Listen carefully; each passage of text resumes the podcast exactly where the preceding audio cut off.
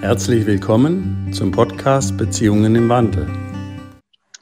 Herzlich willkommen zum Podcast Beziehungen im Wandel mit Matthias Fürchert und Elisabeth Ansneder. Schön, dass ihr wieder eingeschaltet habt ähm, zu dem Thema Bitte mach mich nicht falsch. Und Matthias, ich weiß, dass du da eine besonders schöne Geschichte dazu hast, ähm, die hilft, dass man den Satz besser verstehen kann. Magst du uns die mal erzählen? Sollen wir gleich mit der anfangen? Also gut, dann machen wir das. Ja, das war, da war unser Sohn so vier vielleicht alt. Und es war ein Samstag, ein verregneter Samstag. Und es hatte aufgehört zu regnen, aber ein, zwei Tage davor hat es richtig viel geregnet und wir waren, haben uns äh, schon die ganze Zeit überlegt, wir wollen in den Zoo gehen. Und dann äh, sind wir auf den Parkplatz gefahren, da waren riesige Lachen äh, von Regen, Wasser und äh, wir sind ausgestiegen und äh, ja, sind auf, auf dem Weg zum, zum Tierpark äh, gewesen. Und ich laufe so und drehe mich um und sehe plötzlich, wie mein kleiner Johannes knöcheltief in einer Riesenpfütze unterwegs ist. Ohne Stiefel. Ohne Stiefel, ohne Gummistiefel, mit normalen Schuhen. Und denke mir, Wahnsinn, Wahnsinn, was ist da los? Und habe äh, hab Gott sei Dank mein Handy dabei gehabt, habe ein Foto gemacht, das ich jetzt auch in Seminaren immer wieder verwende, weil oftmals hat man ja nicht die Möglichkeit, das gleich so festzuhalten. Also, und er steht da gerade bis zu den Knöcheln in, in der Suppe äh, und wartet ganz genüsslich durch das Wasser und fühlt, ist total im Spüren, was das macht, ja. Und was, mhm. wie die, wie die Kiesel rollen unten drunter. Und ich bin einfach nur da gestanden und habe äh, nicht äh, geschrien, was ich normalerweise getan hätte. Bist du verrückt? Was machst du da? Und hör auf! Und habe ihn nicht falsch gemacht, sondern bin einfach da gestanden und habe gewartet, was jetzt passiert. Und dann ist er durch die Pfütze durchgelaufen, ist draußen gestanden und hat mich mit großen Kulleraugen angeguckt. Und ich habe gesagt, und jetzt? Und sagt er, gehen wir weiter. und dann sind wir weitergegangen, er neben mir. Hat es gemacht, bei jedem Schritt hat es geschmatzt. Und dann schaut er mich an und grinst. Und ich habe äh, mit einem verzerrten Lächeln zurückgeguckt äh, und er wieder. Und nach 50 Metern oder so sagt er, Papa, das wird kalt. Sag ich, das habe ich mir gedacht. Also, jetzt gehen wir zurück und ziehen dir was Trockenes an. Und wenn wir dann noch Lust haben, kommen wir wieder her. Und dann sind wir zurück ans Auto, haben ihn ausgezogen, Hose ausgezogen, die war schon bis zum Knie nass mittlerweile aufgesogen, Socken aus, Schuhe aus, alles in eine Plastiktüte, die der erfahrene Elternteil natürlich immer griffbereit hat. Ja. und ja, sind nach Hause gefahren, haben uns, äh, habe ihn umgezogen und dann habe hab ich ihn gefragt, willst du äh, willst du noch gehen? Ja. Und dann sind wir losgefahren und dieses Mal ist er in einem großen Bogen um die Pfütze drumherum gelaufen. Aha. Hat mich auch kurz angeguckt, aber ist dann weitergegangen. Und das ist für mich die schöne Geschichte für Bitte mach mich nicht falsch. Äh, wir haben so viele Einladungen von den Kindern, wo wir äh, die Hände über dem Kopf zusammenschlagen und die Kinder falsch machen könnten und sie auch oft falsch machen. Und damit rauben wir ihnen Kraft, Selbstvertrauen. Wir, äh, ja, wir nehmen ihnen Erfahrungen.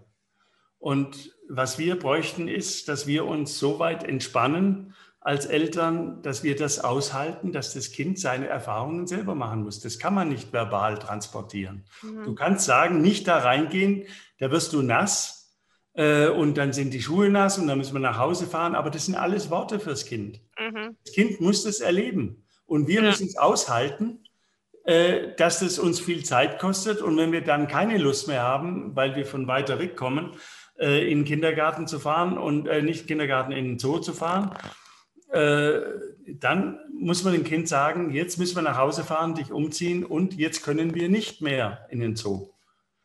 Ja, und das Kind, äh, fürs Kind ist das natürlich nicht so toll. Es ist frustriert, aber ist es beschädigt? Nein, es ist nicht beschädigt.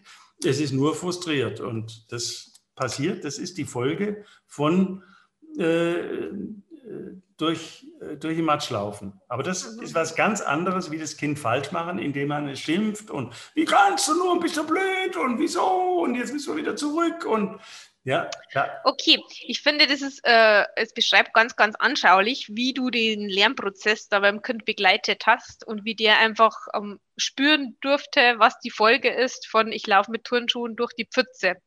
Du hast aber auch gesagt, dein erster Impuls war ja eigentlich zu sagen, oh mein Gott, jetzt sind wir endlich mal weggefahren und jetzt das.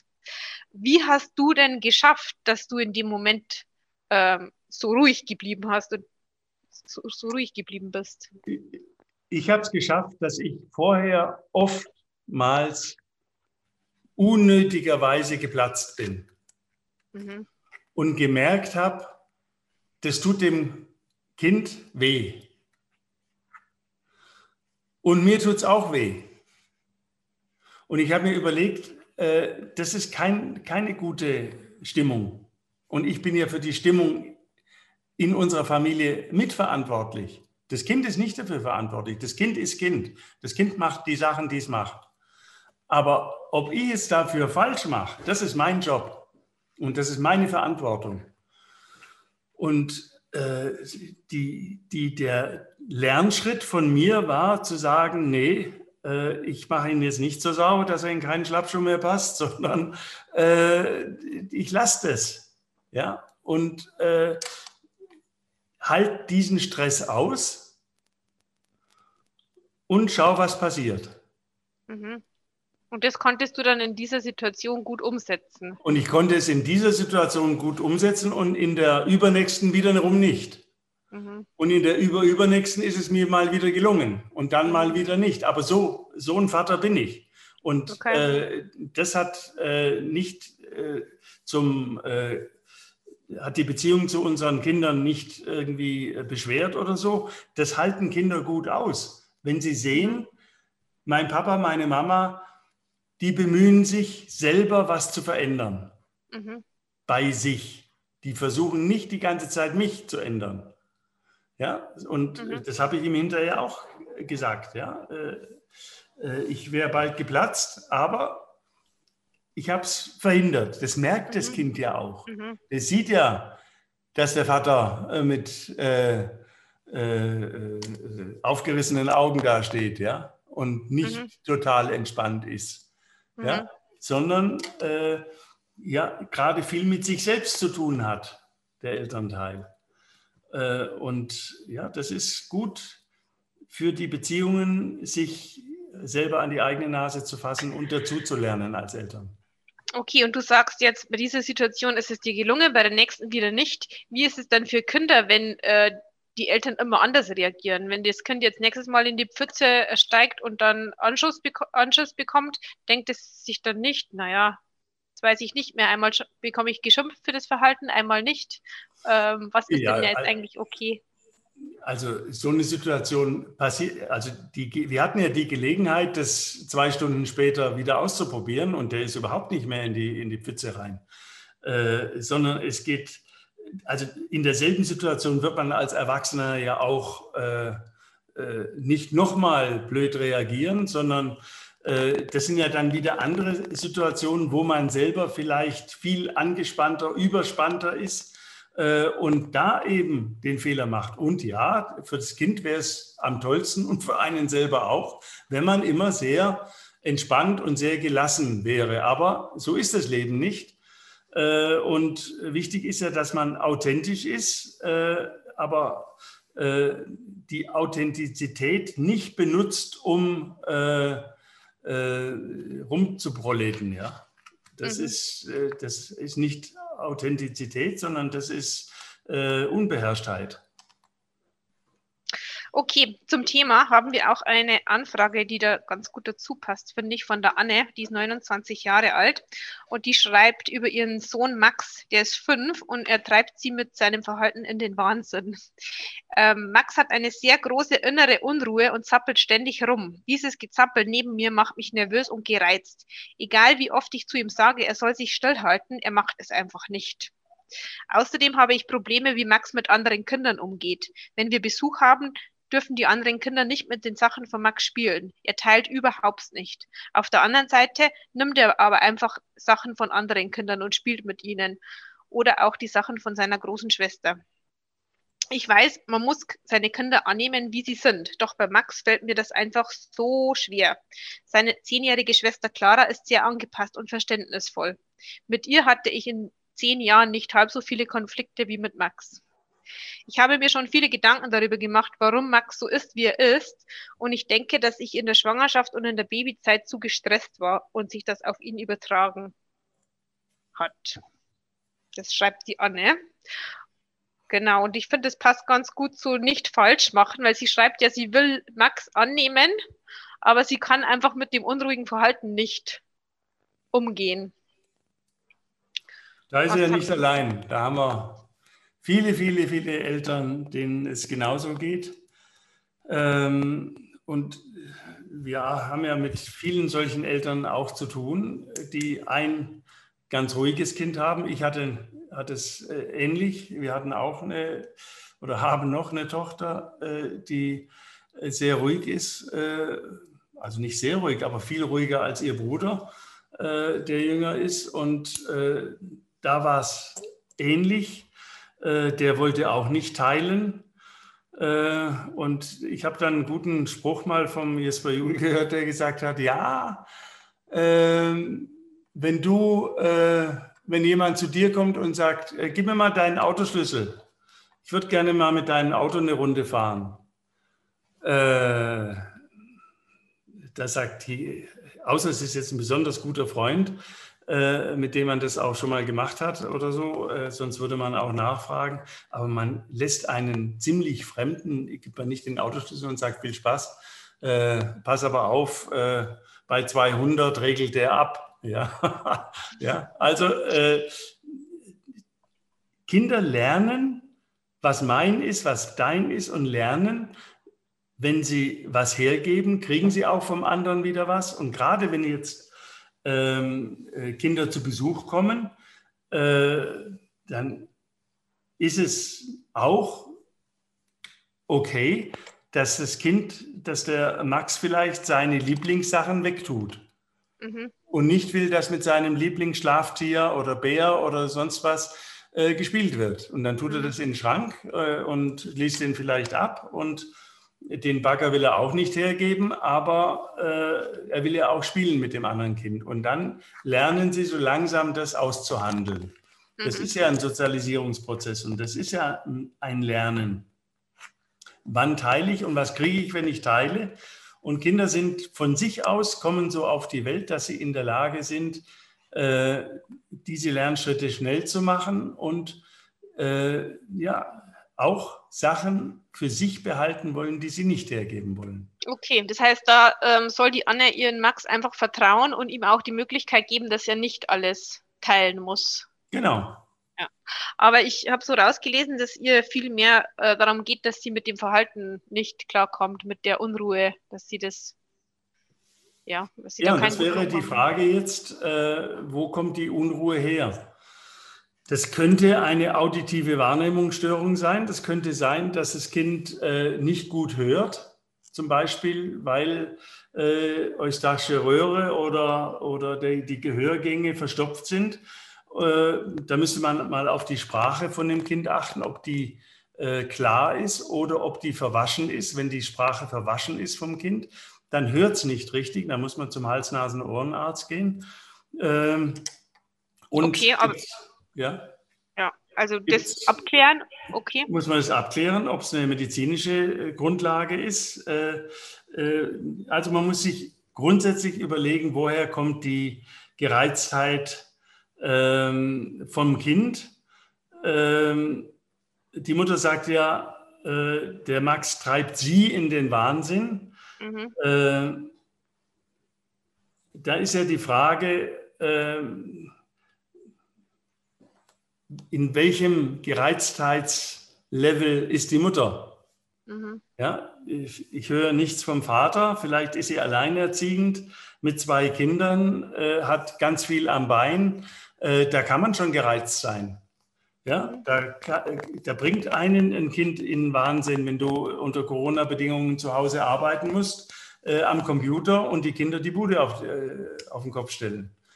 Äh, da ist man selbst schier wahnsinnig.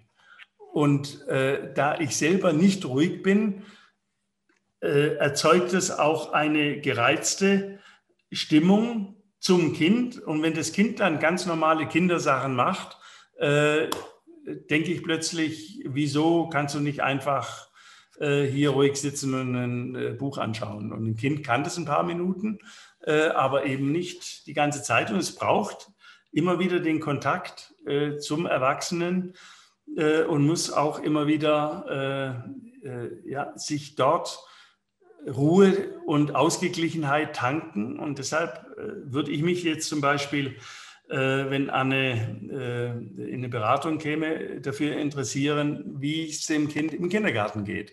Mhm. Es könnte sein, dass im Kindergarten ganz anders ist, ja, Mhm. dass es auch aktiv ist, äh, aber überhaupt nicht gereizt oder, oder so, sondern dass es dort zu den Buben gehört, die äh, auf den Obstbaum im Garten, im Kindergarten klettern und die da einfach viele Sachen machen. Unser Sohn war auch so.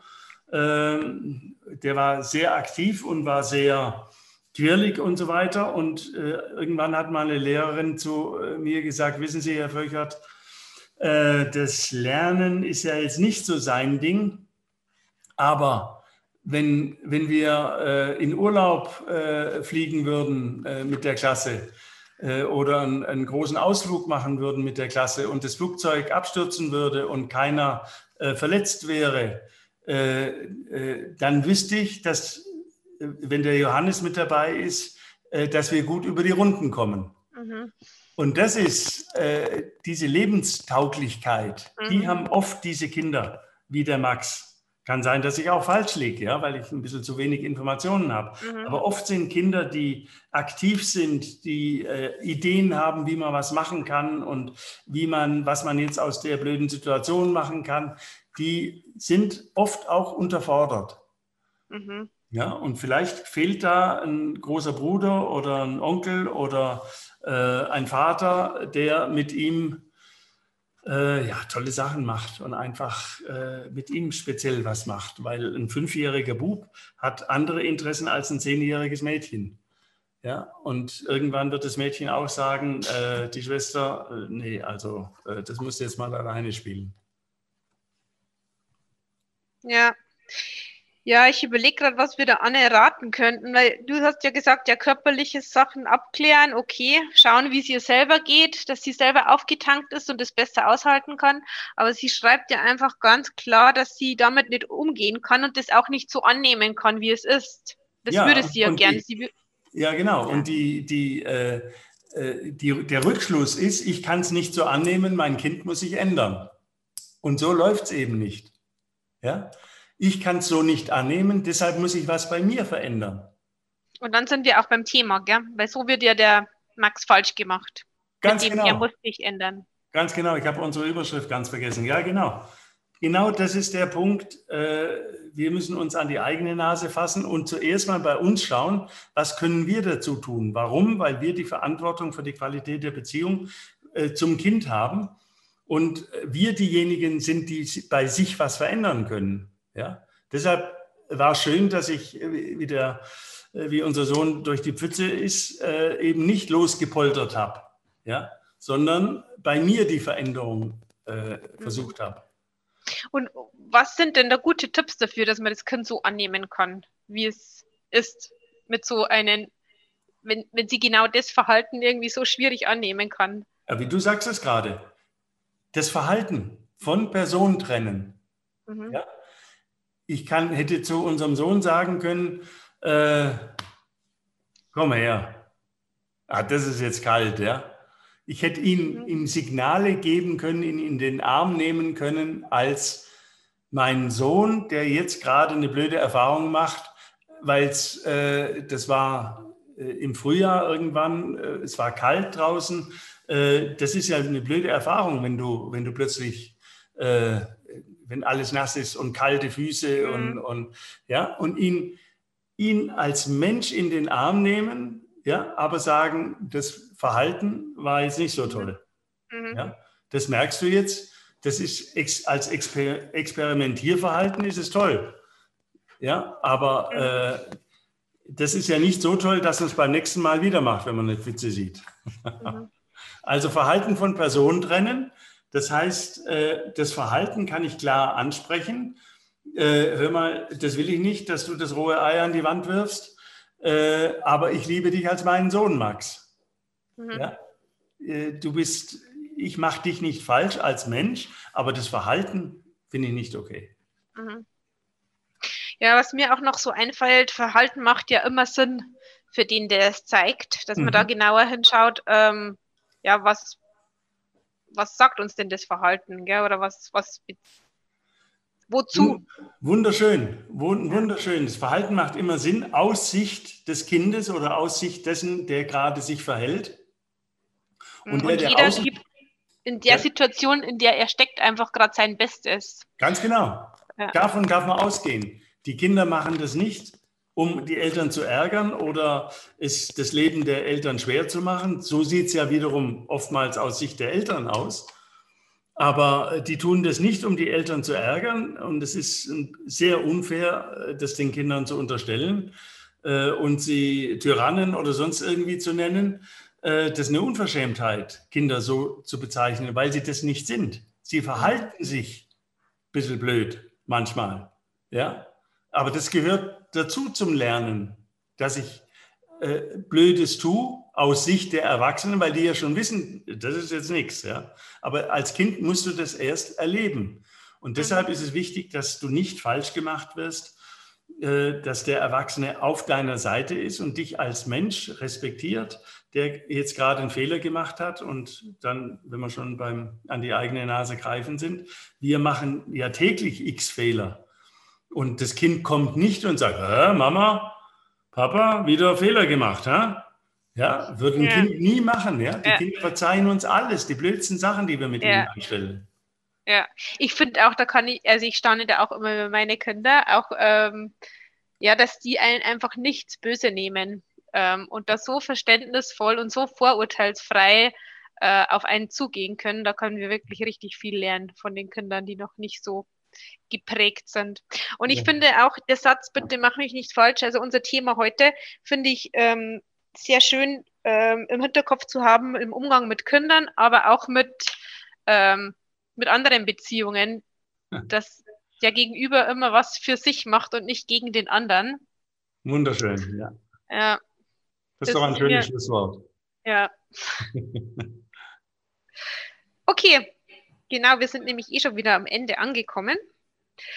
Ähm, wir hoffen, ihr konntet ein paar Impulse für euch mitnehmen. Ähm, wenn ihr auch Fragen habt rund um das Thema Beziehungen, dann könnt ihr uns sehr gerne eine Mail schicken an info.bmw.de mit dem Betreff Podcast. Wir freuen uns immer sehr auf, über eure Anfragen. Ähm, wir wünschen euch eine schöne Zeit und hoffen, ihr schaltet beim nächsten Mal wieder ein. Alles Gute, tschüss.